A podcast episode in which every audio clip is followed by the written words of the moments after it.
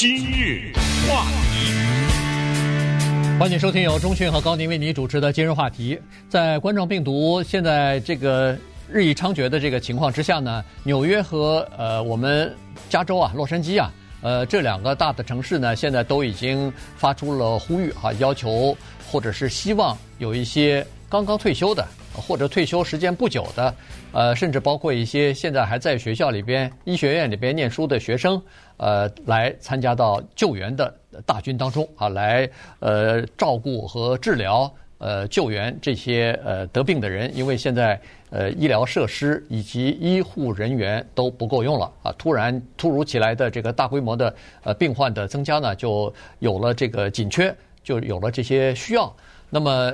纽约呢，首先已经有了七八万这个义工了哈，所以呢，这些都是以前退休的，都是有过经验的医生和护士，以及各种各样的什么心理治疗师啊，他反正是需要的人，他都可以哈。所以呢，《纽约时报》呢对其中的一些人进行了采访，我们就来看一下哈。今天我们挑出呃五六个、七八个这样的义工啊，这样的已经退休的人。他们不是现在年轻的这个医学院的学生啊，都是已经退休有经验的这些人。我们就看看他们是在什么情况之下，出于什么样的考虑，愿意冒着自己得病，甚至是因为这些已经退休的人都是属于高风险的族群啊人群呢，他们冒着这样的风险回到急救或者是呃这个救援的第一线去。我们看看他们是怎么想的。嗯，这是一个不得了的故事，因为在现在疫情影响着每一个人的生活的情况之下呢，这些人他们没有任何道理出来，社会也并不期待着说你要是出不出来的话，我就谴责你，没有这种期待。可是这些人呢，他们出来了，他们出来不再是一个普通的数字。多少多少万人出来，那都是数字。现在我们把它具体化，他姓什么，叫什么，住在哪里，以前是干什么的，现在是干什么的，怎么计划的，为什么出来？我们把他们具体化。这些人呢，他们也不是什么英雄，也不是什么理想主义者。我说这句话意思就是，他们出来不是为了让他们的名字出现在报纸上，不是为了这个目的，不是为了媒体表彰他们。如果纯粹是为了这个，那就是另外一种做法了，对，对不对？火急火燎的在自己的，比如说社交网站上赶紧宣布啊，怎么怎么样？没有，这些人都是超级低调的人。就拿我们洛杉矶来说，不要说洛杉矶，整个加州州长纽森在两天还是三天以前，他做了一个宣布，他说我们加州成立了一个新的叫做加利福尼亚新健康团，所谓的加州新健康团。换一个话说，就是征兵了，开始。嗯，对，就是征收那些不在医疗前线服务的人回来。当然，这是要有知识的人，有专业技能的人，从医生到护士啊，都需要。他把这个消息在全加州放出去，不到二十四小时，两万五千人报名。结果在记者会上，他眼泪控制不住啊！我们听他的记者会上怎么说的？I've never been more damn inspired in my life to see that number, just twenty-five thousand yesterday alone of professionals that are willing to come out of retirement to put their lives back on the line, uh, knowing that the PPE uh, may not be there when they go back out uh, onto the field or onto the hospital room, uh, into the hospital room. That's uh, That that makes me sleep well at night. 呃，他在记者会上用了一个字，这我后来查了一下，就不不用查我也知道，就这个字在广播上是可以讲的啊，damn。嗯。但是这个就有点你知道吧？就有平时这词是这样，在骂人的时候可以用，但是在极为夸夸人的时候也可以用，夸在极极为情绪非常呃激动的时候也可以用，但是基本上说在官方的场合比较少用，所以他都用了这个话。我这一辈子。都没有 这么被激励过，你知道吗？说的这个，他说：“你想想这些人，仅仅一天，仅仅二十四小时，两万五千人报名啊。当他们出来的时候，他们清楚的知道，PPE 不够。什么是 PPE？Personal Protective Gear？这什么？就是保护他们的设备都不够哎，都我们都没办法保护他们。个人防护的，呃，个人防护的，包括那些罩子啊什么之类的，这都不够。这些人还往外挺。”而且这些人出来，这个等于对整个加州的这种在最危机的时候提供的这种帮助，我都忘了他后来说的什么来着。反正他的意思就是，他就把自己的生命放在对把对把自己的生命放在了第一线上。对对，为了救人，他自己就不顾自己的生命了，嗯、因为没有个人防护，再加上他们都是退休的这个医生和护士，都是高危的人群啊，他们又没有足够的防护。嗯这个危险是很大的，因为他接触的不是像我们到有的时候去个超市，有的时候去个什么餐馆拿个外卖，他是接触的都是病人啊，所以这个是真是了不起的。对，对他们不要有任何的猜测。我刚才说的什么，这些人想被夸奖啊，什么之类，再一个猜测哦，想赚点钱，这就几乎可以说是胡言乱语了。对，啊、呃，为什么？告诉你，第一，这些人我们可以想象，这些专业的人士。在他们退休以前，应该在社会中算是中高收入吧，对不对？他不是说，我特别强调，他不是现在的那种几百万、几百万的失业大军当中的人，哎，说找不到工作了，哎呦，加州有这么机会，赶紧吧，咱去找工作去。他不是这种情况，他不是失业者，但是我也强调，就是加州的这个新健康团呢，他也解决一些就业问题，就是有一些失业的人。他也提供一些机会，包括什么接电话呀、什么之类的啊，也是提供一些。但是我们今天讲的都是要战斗在第一线的，冒着生命危险救人的这些人。所以今天我们就要向他们致敬，就要点名，就要告诉他们是谁，他是怎么一回事啊，然后再告诉大家，就是他们具体的工作是做什么，让我们对这些人呢有深刻的了解。对。咱们就一个一个来先看一下哈，当然因为这个是《纽约时报》做的采访嘛，所以呢，大部分都是呃在就是从各地报名到纽约去帮忙的人啊。这个纽约的市长其实呃纽约的州长、市长都说的挺好的，他们就是说现在我们纽约急需要这样的人。如果你所在的社区、你所在的这个城市没有那么多的病人的话，请到纽约来帮我们。帮了我们也是帮了你们自己，因为等我们的疫情过了以后，如果你所在的地方和全美国任何一个地方发生爆发疫情，我们也会毫不犹豫的去帮助你们啊！这个他就是，其实这个就算是一个大的家庭了。你我有困难的时候，你帮我一下；你有困难的时候，我也会毫不犹豫去帮助你去啊！的是这么说的。好，第一个这个。人呢，呃，接受《纽约时报》采访登出来的人呢，叫做 Jane Bedell 哈，他是今年六十三岁，以前呢在纽约市呢是做这个家庭全科医生的，然后呢他还在纽约市的一个叫做社区健保局担任过，这叫副局长还是助理局长这样的一个职务啊，所以呢他对整个纽约的这个健保的情况、医疗的情况和医院的设施方面，他是非常了解的。今年二月二十八号刚刚退休，退休的时候，同事都来，呃，就是送行啊，都来祝福他呀，等等。他那个时候觉得自己恨不得是世界上最幸福的人了，有一个他非常喜欢的职业，因为我们知道做医生这个职业本身就相当的崇高，因为他是治病救人嘛，很比做律师好像。在人们的眼中高尚一些哈，其实，但是实际上，那当然都是在帮助别人了。但是在人的感觉当中呢，做这个医生，你看就是就是很好哈，所以呢，他觉得特别好，而且身边跟他一起共事的这些同事，他都认为都是挺挺棒的人。本身治病救人这一点，给人的心里的满足感就很好，因为你做医生，一个一个的患者经过你的手，会后来恢复恢复这个正常了，恢复健康了。你觉得你特别高兴，这个是可以肯定的哈。就像一个老师看到自己的学生后来都一个一个比自己出出色，这个绝对他会很高兴的。所以呢，他就觉得还有很多人他在当医生的时候。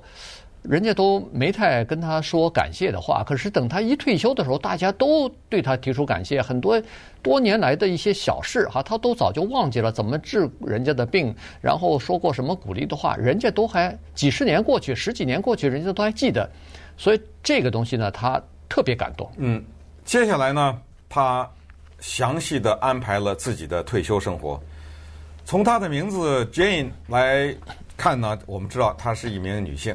但是他说呢，我和我的 partner，我和我的伴侣，我们知道在英文当中，一般的说用这个词汇可以判断是同性恋人。嗯，也否则的话啊，就是不是同性恋人的话呢，他一般的不太用这个字。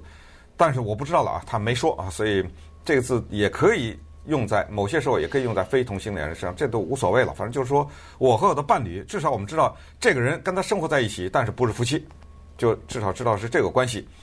我和我的伴侣以及我的儿子，我们呢要计划去怀俄明。我也没去过怀俄明，我我记得我好像路过过。反正就是这么告诉大家，就是怀俄明和纽约的 Bronx，那是两个宇宙，那是两个世界。在纽约的 Bronx 这一区，你出去左看右看前看后看，全是高楼大厦，嗯，和柏油马路啊。就是一个城市的高楼的丛林，可是到了怀俄明，那个大自然一望无际。嗯，那一个一阵风吹过来，这种自然的气息，田野呀、山川呐等等，这种他说我们要去。这个他说我在退休以前跟家人已经说了很多次了。我们在纽约生活的太久，被压抑啊，被憋着这种感觉，到怀俄明去释放去。详细的都计划好了，因为他退休才是二月二十八号，对，这才几天呢，六十三岁。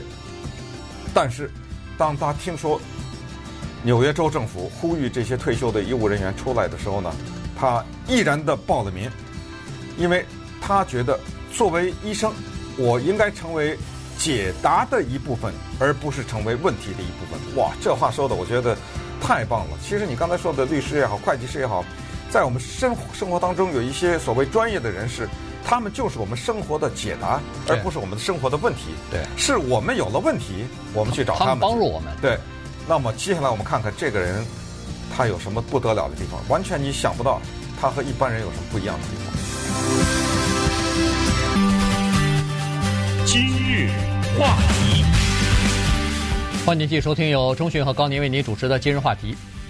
这个刚才说了哈，Jane Bedell 啊，他是六十三岁，呃，今年二月二十八号刚刚退休的一个家庭全科的医生啊。那么退休以后就发生了这些事情。其实，在退休之前他就已经知道了，只不过还没有这么严重啊。到了三月份的时候呢，情况越来越严重，尤其是他所工作的纽约这个地方呢，变成了重灾区。他所认识的很多的这个医生啊什么的都忙得不可开交啊，在医院里边。所以这个时候呢，他觉得有一种。责任的呼唤啊，要招呼他回去，所以呢，他在三月十五号的时候在网上报名了，呃，就是要参加义工，要呃回到这个就是抗疫的第一线啊，就是救治这个病人的第一线。但是在这个之前呢，家里头有开过一个，或者是有过好几次比较认真的讨论。原因是什么呢？原因是第一，他年龄是六十三岁啊，这个是属于年纪比较大，超过六十岁算是高风险的这个。这一群人吧，这是第一。第二呢，他又是一个癌症的幸存者，也就是说，在前不久一两年的时候，他曾经做过癌症的手术和治疗，所以在这段期间，家人陪伴他相当的辛苦啊。他说，投入了大量的精力啊、时间呐、还包括金钱啊等等，全是一个目标，就是可以让我健康的活着。现在我健康的活下来了。突然又要去那个非常复杂的病这个疾病的中心和最前线去，家人就感觉到说，你再考虑一下吧。这个家人担心啊，你现在呃尽管是已经恢复了，可是你的免疫系统可能比平常的人要弱啊。年纪年纪也不饶人了，六十三岁了，您就还在家多待着不行吗？哎，他说。再加上人家说了，现在这个个人的防护的这种用品又不全，万一你去了以后，你不是解决问题的办法，你变成问题怎么办呢？万一如果你要是感染了，你就去要和其他的病人去抢那个病床，或者是抢那个本来就不够用的呼吸机，这怎么办呢？所以和家人经过好几次的讨论，最后他还是说服了家人。他是说，我非常自信，我从医已经恨不得三十年了，然后我有足够的这方面的知识来保护我，不光是保护我，保护我身边的这些医疗团队和保护我和我在一起工作的这些医务人员啊。他说，这一点是绝对不会有问题的，而且他说我的这个专业的知识，我在这方面的受过的训练，那实在是太宝贵了，在这个时候啊，所以呢，他就义无反顾的去医院工作去了。这就所谓的我们知道叫做一种报恩的心态啊。有些人呢，就是他一直怀着这种心态在社会上生活。你说他吧，他得了癌症以后呢，经过所谓的著名的叫三大治疗，手术、放射、化疗，嗯，一个都没少。然后呢，这三大治疗大大的降低了他的抵抗力。我们知道这一次的新冠状病毒没药可治，没有疫苗，就靠抵抗力，所以它是高风险之高风险。嗯，你知道他怎么想的吗？什么叫做报恩的心态？他是这么想的。他说：“当年我得癌症的时候，社会花了这么多钱，花了这么多的人。”把我给救回来了。他喜欢骑自行车。他说：“我现在出门骑个自行车出去，我都特别的谨慎。我告诫自己，我可不能出事儿。因为什么？因为今天让我活下来，这社会付出太多了。嗯，我不能再给这个社会增加负担了。我要保护自己的安全和健康，这个是对社会的一种报恩。这是没有疫情的时候。”现在有了疫情，人家说什么？他说：“我坚决不能生病。”他说的这个病就是新冠状病毒，我坚决不能被感染。为什么？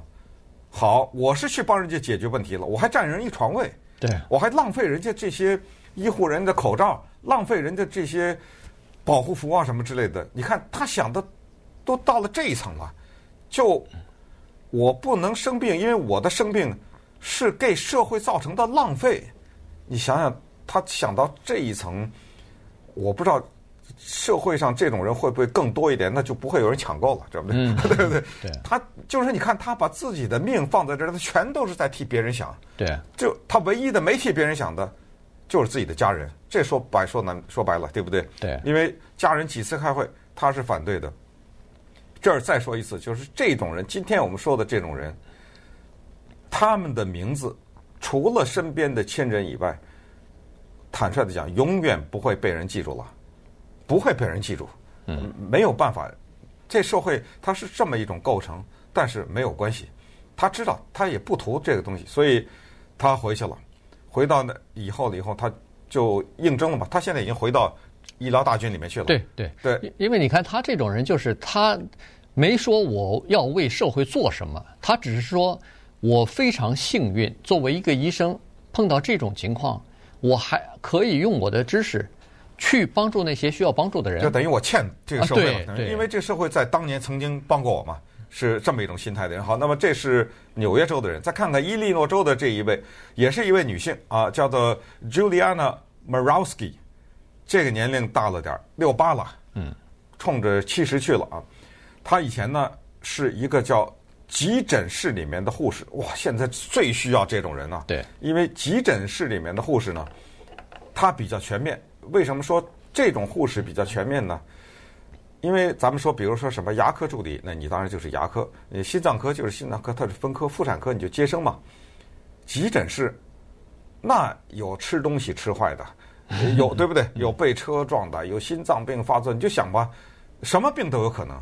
那么作为急诊室的护士呢，相对来说。他们的知识和经验就更全面一点。六十八岁了，他也是退休了一段时间了，嗯，对不对？对。现在他应征回来了。嗯，他他蛮有意思的，他是说，在急诊室工作的人啊会上瘾。他说这个呢和那个做警察和消防人员一样，想让你退休都退不下来。他说我退休好几年了，还经常和别人在聊起我上班时候的那些故事和经历呢。在我脸书上，在 Twitter 上，在电话上。对，我觉得他说的那个字最重要，就最主要的就是他的那些同事和和警察一样，都是叫战友的关系。对对对，嗯，他们之间啊，没有什么太多的，哎，没有什么太多的这种尔虞我诈，因为一个病人推进来了，来吧，对对不对？大家要全力以赴的去抢救这些病人哈，挽救这个生命。然后呢，他就是说了，他说：“哎呀，最近这一段时间以来，和我一起以前在医院里工作的这些人，当然还没退休，还在医院里头。”老是听他们说忙得不行，在加班，然后就说没口罩，一个口罩要戴到烂，就是不能再戴的为止，那都不能遮住脸了才能扔掉。他说不行，这个他听到这些战友在前线好恨不得是在打仗，他在他他觉得他自己在后面太安逸了，太清闲了，不行，他要去帮忙去啊。所以呢，这时候他就想要回去工作，但是他也知道，由于他的年龄的关系，六十八岁了，再回去也不太可能派他到这个急诊室去工作了。所以呢，他去报名。人家也考虑到他这个年龄是高风险群嘛，所以呢，但是他的专业知识各方面的这方面都还是有的，基本的这个训练还是有的，所以呢，人家特别有心给他安排了一个叫做接电话的这个工作。您帮我们负责接每天打来的电话吧，因为现在那个所有的电话线。你如果打过的话，你就知道全部是满线，全部你要等很长时间。原因就是没那么多人来接线啊，来回答各种各样的问题。所以呢，他他不是回答外边的这些人的电话的问题啊，他是在医疗系统里边的这些问题。所以呢，他接的最多的就是医生的电话。哎，对，医生的电话打来特别多。什么叫医生的电话呢？就是咱们就举例来说，有这么个人，他感冒了，对，有点症状，有点发烧。那他就找医生了嘛？医生打电话来，他接电话，医生问的是我可不可以接受让这个病人接受检测试检测？这样电话太多了，因为我们知道这这种时候感冒的人多多呀。是，那不能说你一感冒我就给你检测，那还得了？那根本就不够啊！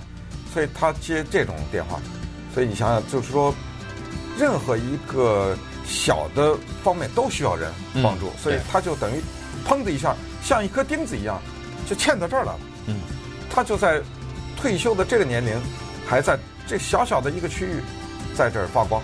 还有几个人，等会儿呢，跟大家再陆续介绍。每个人都有自己的具体的情况，但是其最终的结果是一样的。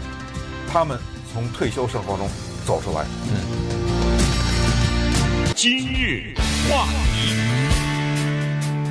欢迎继续收听由中讯和高宁为你主持的今日话题。这段时间跟大家介绍的呢，是在这个抗击疫情的过程当中呢，有许多已经退役的、退休的这个医护人员哈，医生和护士呢，他们又纷纷的站出来啊，当作为义工啊，来呃，就是又回到最前线来帮助需要帮助的人，因为现在这方面的人才非常的紧缺啊。呃，刚才说了几个，然后接下来这个呢是就是我们加州的啊，南加州，呃，Carlsbad 这个地方的，呃，Chuck Wright 今年六十二岁，他是一个家庭医生，同时呢，他有过这样的一个经历，就是曾经到驻外的美国驻外大使馆担任过大使馆的医生，所以呢，他对这个呃，就是一个人负责。很多人的这种健康的问题啊是有经验的，所以呢，他在一年半之前退休以后呢，其实就一直退而不休，就一直在做义工啊，在做这个医学方面的义工。比如说去年秋天的时候，咱们加州有大火，其实每年都有这种大火，所以呢，他就被派到，因为他是义工嘛，就被派到这个火灾的这个灾区去救援那些。比如说，已经撤出来的这种受害人呐、他们可能有的人受过烟熏呐，有的人心理方面有咨询啊等等，他就去负责呃治疗、照顾、安置这些人的。嗯，做义工，这个是美国文化的优良的传统。我的邻居一个白人老太太，快八十岁了，定期的去我们旁边一个叫 Huntington Library 汉廷顿图书馆做导游，这是免费的啊，这是义工，一分钱也没有。但是呢，他特别的享受这个过程，因为那里面有植物啊，说自然有自然，有说文物有文物啊，说名画有名画啊。经过培训以后，再加上他本人知识也非常丰富。你知道，在 Huntington 这种地方做导游那是很累的，一直要走啊，太大太阳底下走啊，戴着 个草帽就在里面做这种导游。那我们今天说的就是这种现象。你看，这么一个医生要钱。够了，不缺，对不对？要时间有了，这干什么不行啊？你就消防员干嘛去啊？哎，人家就一退休，第二天就去了。嗯，马上就进入到这个。现在新冠病毒来了，这一位 Chuck Wright 马上登记，登记了以后做新冠病毒的医生，已经两次了，一次在 Monterey 派去了，一次在 San Mateo，这都是我们加州非常有名的地方，在那去。他自己也说，我自己是高风险，但是没办法，现在国家需要我这种人，需要我的这种技能。也就是说，没有这个疫情，我也不会闲着。嗯，对。呃，我你一会儿消防员完了，消防员那边火灭了，我再去别的地方。对。他知道什么网站能够登记，他知道他干什么，这个都退休以前了解的清清楚楚，所以他也是一个特别值得一个可以说是一个代表性的人物。对，因为他你看哈，两次和疫情打交道，第一次是那个 Grand Princess、嗯、这个公主号的人撤下来的。呃，就安置到那个 Monterey 的那个地方去，就是游轮嘛。哎，游轮那个下来的人安排到那个地方去呢，隔离啊，隔离十四天以后才能陆续回家。所以他去那儿待了两个星期，隔离十四天，呃，陆续人都走了以后才回去。因为去隔离的人是基本上没有症状的人，有症状的人全部送到医院去了。呃，第二次去这个 San Mateo 那那个地方也是和这个情况差不多。现在他又开始，这是第三次任务，而且这是比较长期的任务了。他在那个 San Mateo 这个地方呢，呃，受政府的委托，把一个 Holiday Inn 啊，一个一个旅馆给租下来了。租下来以后，变成了临时的安置中心了。有很多从那个养老院、从那个护理院里头出来的那些老人，那个都是非常恨不得都要坐轮椅、都要要人照顾的那些人，呃。把他安置出来，因为他们的住的那些养老院什么的有那个新冠病毒了，他们必须要撤出来以后送到一个比较安全的地方，否则的话，他们一旦染上这个新冠病毒，那就有生命危险，因为年纪都很大了。所以呢，他负责这个机构，他是这个机构的总负责人，下面还有许多的医护人员，就是照顾这些老人的。他说：“我们照顾的这些老人不是病人，但是。”从那个每天给老人洗澡、推轮椅的晒太阳、呃换尿布，什么都在做。嗯嗯，不得了啊！嗯，六十八岁，这人叫 Ariel Alvarez，他是纽约市的一名护士。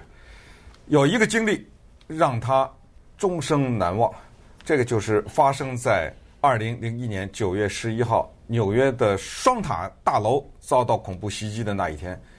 那个时候呢，他已经是一个。急救室的护士了，嗯，但是呢，那一天正巧他休假，他没有在上班，在家里一看新闻说恐怖主义者炸了两个大楼，他立刻就往医院冲。基本上人们的反应是远离那个地方，远离医院，但是他立刻就冲去了。到了医院就换上了护士的服装，他就发现身边的医生和身边的护士个个。各种装备都做好了准备，等待着大量的浑身流着血的人推进来。他说那一天为什么终生难忘？一个病人都没有，嗯，全死了。九一一的那一天，他的医院里没人来，没有人需要急救。嗯，这件事儿，他说这么多的医生严阵以待，没见有病人推进来。对，他说这个我们不觉得安慰。因为没有病人本来是好事儿，比如说现在新冠病毒有一个医院没病人，那是好事儿啊，对不对？说明没有人感染。他说那一天大家心情都非常的沉重，因为在急救室我们知道，这就说明就更大的灾难发生了。嗯，而且他是呃那那天有两个感触，一个就是像他一样那天轮休的所有的在纽约可以出现的人，全部来医院了，全部自己知道。今天我是休息的，但是都去了，认为说今天可能医院需要我，大家都去了。第二就是等了半天没有病人来，他说那种我们急切的想要帮助这些需要的人，但是没人来的那种无力感，他说我终身难忘。所以这次碰到这个疫情来了以后呢，他说不行，我还是要投入到这个医院的救援的呃队伍当中去啊。所以呢，他也呃去报名，但是他报名的时候，同时他太太又。跟他说了，您这个六十八岁了，待在家里歇歇吧，你还干嘛去啊？呃，后来他觉得这个其实对他来说，其实也是一种，也是一个选择了啊，也是一种非常困难的选择，因为他也知道他是这种，呃，就是从年龄上来讲，他是一个高危的病人，但是呢，他的这种，呃，就是经历啊，他的这种职业的培训啊，作为呃急救室的这种护士，他说我对照顾这些病人非常的熟悉，而且我很有经验，什么呼吸机啊，什么 I I C U 那个这特护加护病房啊。怎么去照顾？怎么去弄？他说我非常熟悉，我不仅我自己会做，我还可以教别人，很快的上手做这些事情啊！我有足够的经验，所以他说我不能坐在家里头等着。对，他已经是一个祖父级的人物了，他自己都有孙子辈的，而且还不止一个。呃，因为从这个英文判断是 my grandchildren，对对，就是不止一个，若干了，对，若干的孩子。如果他出什么事情的话，那肯定是家庭的悲剧。但是你把这个事儿反过来想，孩子都看着呢，对不对？他的孩子，他的孙子辈的孩子都看到哦，社会上出了大事的时候，我的爷爷或者是姥爷是这么来的。嗯，你告诉我这个对孩子没有什么影响吗？对不对？这是肯定会有影响的。之前我们也跟大家说过，说。在这儿培养出来的孩子很多都是非常，包括我们华人的孩子都是非常优秀的。他们的优秀不是考试考多少，是他们的那种意识，对，就是公共的意识，在哪儿来的？不就是在社会上接触到的、看到的、学到的吗？你像这一位 Al Alvarez 先生，他说我当年做护士的时候，刚才讲过在急救室里，他说我的权威到什么程度？我见过烧伤的人，呃，我见过难产的人，那也得推啊，对不对？往这儿来推啊，就是接生。呃，我也会。他当时在 Mount Sinai，这是纽约非常有名的医院了，对不对？我见过各种各样的紧急的情况，这个在现在这种时候就特别的需要，所以我不管了，知道吗？就这种，呃，就死就死了，恨不得就是这种心态啊，我就豁出去了。这没想到呢，他这个行为确实是，我觉得在家里面会备受尊敬啊，知道吗？就让大家觉得这一位。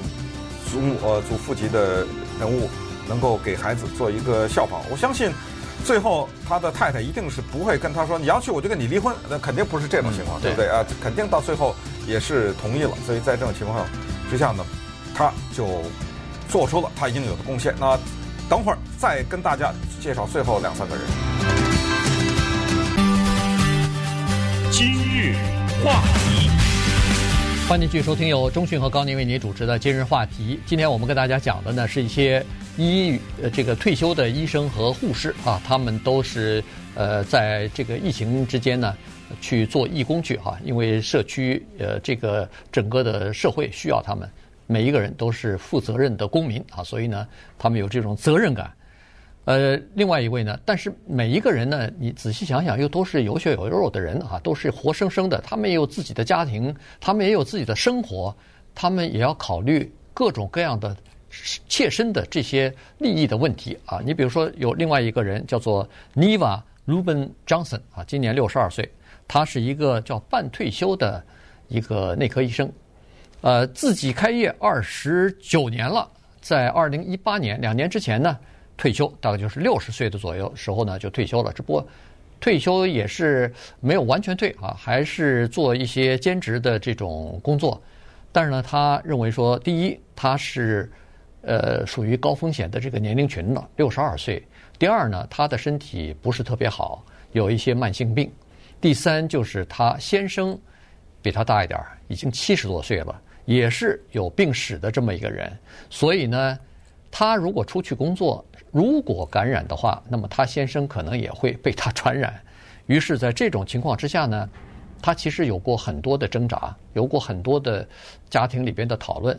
后来呢，他就说：“如果我要再年轻一点，如果我或者我的先生没有那些慢性病的话，那我有可能会去做这个义工。但是现在看来呢，做义工别到时候没帮上别人忙，自己变成需要别人帮忙的人了。”所以呢，这时候呢，他就没有非常积极的去挺身而出去跟别人联系。不过前几天的时候呢，收到一个电子邮件，人们就问他了，说：“既然你有这个经验，我们刚好需要一个电话远程咨询的一个医生，你是不是有兴趣做呢？哎，他他觉得这个对他来说太合适了。嗯，就等于他在家待着，然后或者说在某一个地方待着，对，然后接电话。但是这种电话你可以想象，那是接不完的，对，非常多，也会是变得一个忙碌的生活。Jeremy Lazarus 七十六岁，这个可能是这群人里面年龄最高的最高的了。那再过几年就八十岁了哈。但是呢，他也是有独特的一个医疗的背景，他是心理医师，从事心理医师凡四十五年之久啊！啊，你想想他见过多少有心理疾病的人？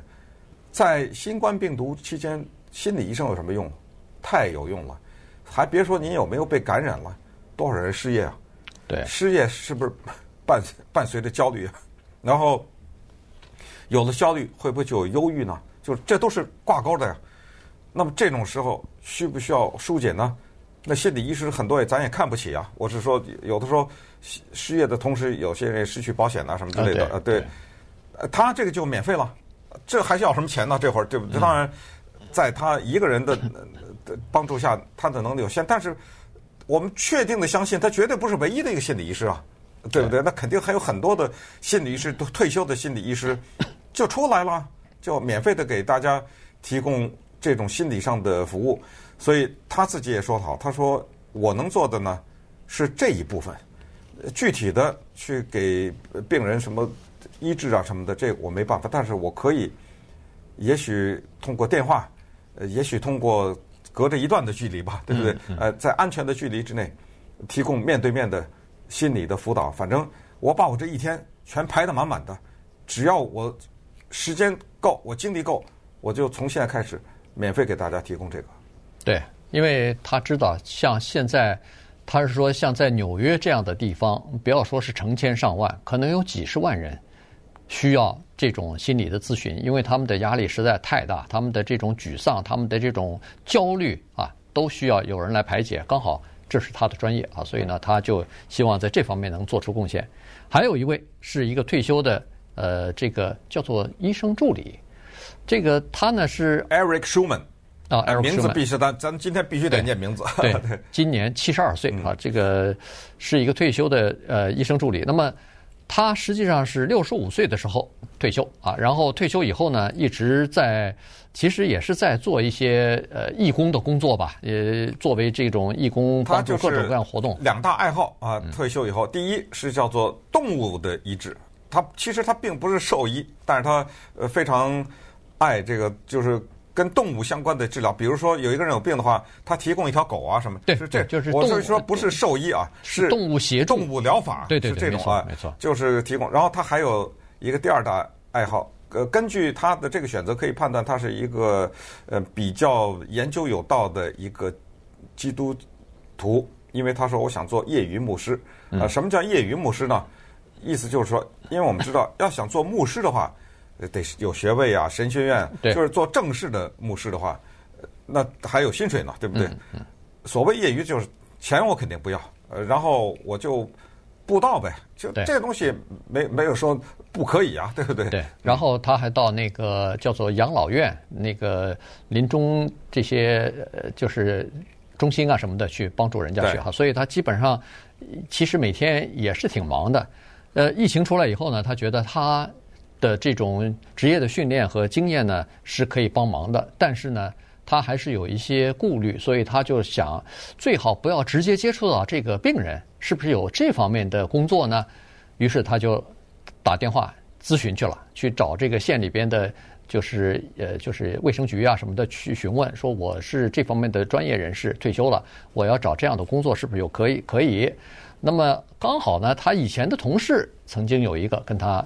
打电话了，说：“哎，你可以上网去看一看，有一些，比如说电话接，就是呃，就是远程问诊啊什么的，这些你可以帮忙的。”哎，果然，后来他就找到了，因为他以前曾经在 Kaiser 做过啊，所以呢，他那个 Kaiser 医院是说，我们现在确实急需要这方面的人才，原因就是我们现在正在进行这个远程的问诊，因为现在。呃，新冠病毒来了以后，大部分的医生最好都是通过电话呀、视频啊这种情况来和病人接触啊，并不是真正的面对面的。